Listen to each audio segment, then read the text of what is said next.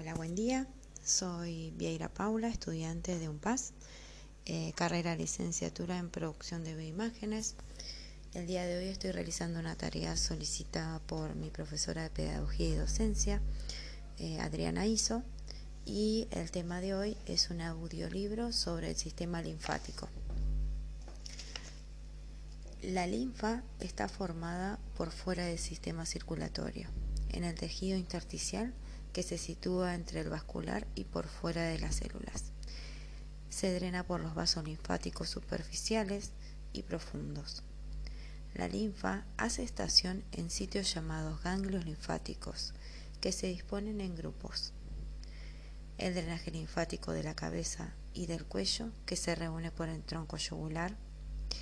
El drenaje linfático de la extremidad superior, que cursa por el tronco subclavio el drenaje linfático del tórax es realizado por los troncos broncomediastínicos derecho e izquierdo. Estos tres sectores mencionados, todos de la mitad superior del tronco, drenan del lado izquierdo en el conducto torácico y del lado derecho pueden desembocar independientemente en las grandes venas de la región o reunirse para formar la gran vena linfática. La linfa proviene de la mitad inferior del cuerpo, incluyendo las vísceras a través de los troncos lumbares derecho e izquierdo, y por el tronco intersticial llega a la cisterna del Pecket. Esta es la última dilatación ubicada en el espacio intercabo aórtico diafragmático y se origina de arriba al conducto torácico, el cual desembocará en la unión de las venas yugulares y subclavias izquierdas luego de realizar un arco sobre el vértice del pulmón izquierdo.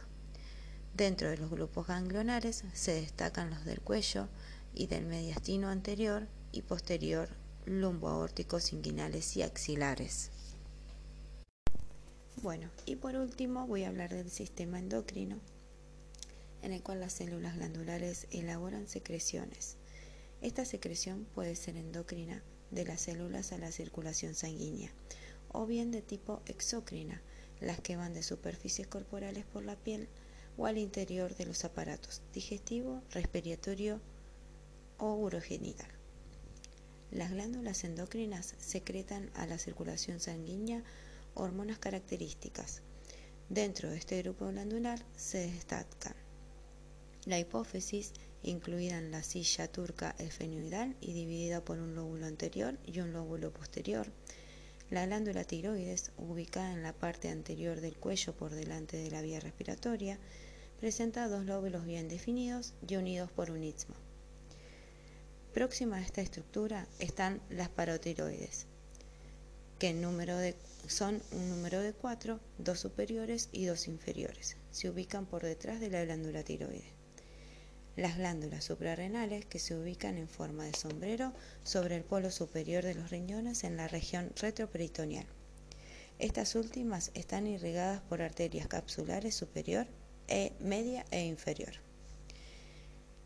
El timo se ubica en el mediastino anterior y superior. La glándula pineal o epífisis está próxima a los tubérculos cuadrigéminos. Los paraganglios localizados en forma generalizada y el páncreas es considerado funcionalmente mixto, secreción endo y exógena. Así termino con em, la descripción del sistema endocrino y del sistema linfático. Esto fue obtenido de eh, Atlas Anatomías Macmillan.